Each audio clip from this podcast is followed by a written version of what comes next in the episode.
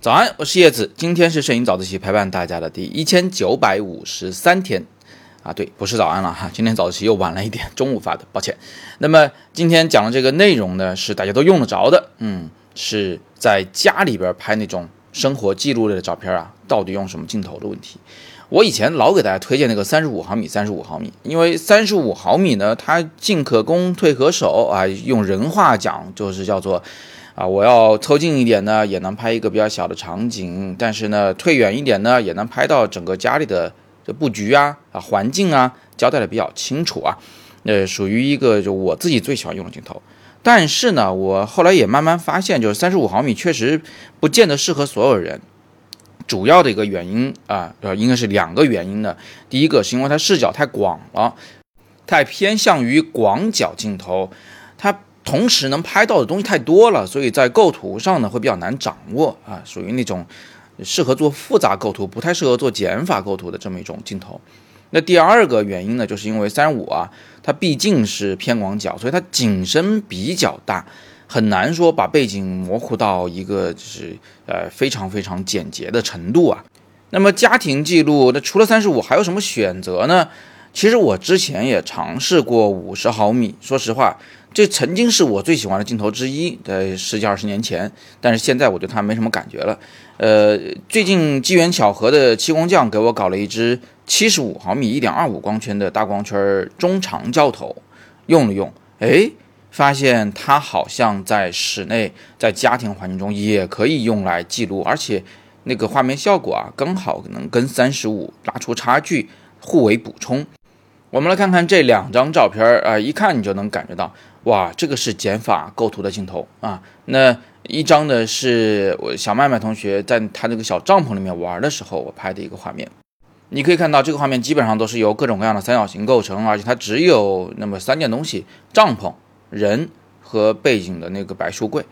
其他的甚至连垫子你都看不到。这个构图够减法吧？啊，因为它视角狭窄。实际上我身后就靠着书柜了，我也没法往后退了，拍出来画面自然而然就这么简洁。与此同时呢，它的虚化效果也确实比较明显啊，这跟它是大光圈有关，但是也跟它是中长焦镜头有关。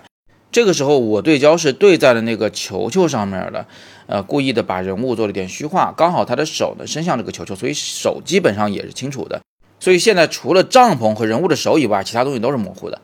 让我们再来看看第二张照片啊，那这张照片呢比刚才那个场景要复杂一些，是我在客厅里隔着窗户在拍卧室里的你们的师娘的样子，对吧？那你会看到这个画面中其实是有很多那个遮挡的东西的，前景就是那个窗户啊，然后还有背景的床啊啊，还有那个右上角懒人支架，右下方还有床头啊，枕头被子。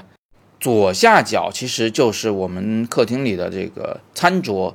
餐桌上还堆着乱七八糟东西呢，但现在反正都是一团模糊，啥也看不清楚。唯一能看清楚的其实只有三个物体，就是人物、镜子和背后的懒人支架。因为它们三者呢都在雾面的附近，所以呢就都是清楚的。当然了，现在大家也能感受得到了，就这个画面的简洁，并不只是由什么背景虚化和前景虚化带来的，呃，其实视角的狭窄也起到了很大的作用。讲白了就是下边的桌子上没拍着什么东西，是吧？上边也没拍着什么东西，四周的东西都被构图构在画面之外了。所以呢，今天我就想，呃，这个给大家一个新的推荐。如果你觉得三十五毫米的镜头拍起照来实在是有点难啊，那么你也可以考虑一下七十五毫米，用来记录自己的生活。唯一要特别小心的是，因为这种镜头实在是拍照太简洁了，所以呢。你得想办法在画面中多塞一点东西，像我一样啊，塞个框框啊，塞个什么别的东西的，让画面丰富起来，才更像是真的生活的样子。因为谁家也不会干净的像宾馆一样，对吧？三十五毫米时，可能你要小心一点，多做减法；但是在七十五毫米时，你可能要小心一点，多做加法。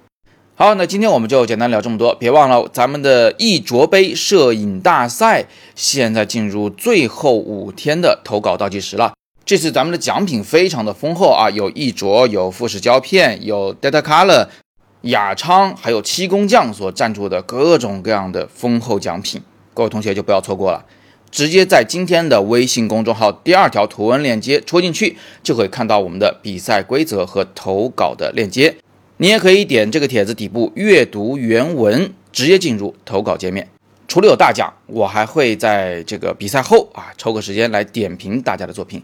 期待你的投稿。今天是摄影早自习陪伴大家的第一千九百五十三天，我是叶子，每天早上六点半，微信公众号“摄影早自习”，不见不散。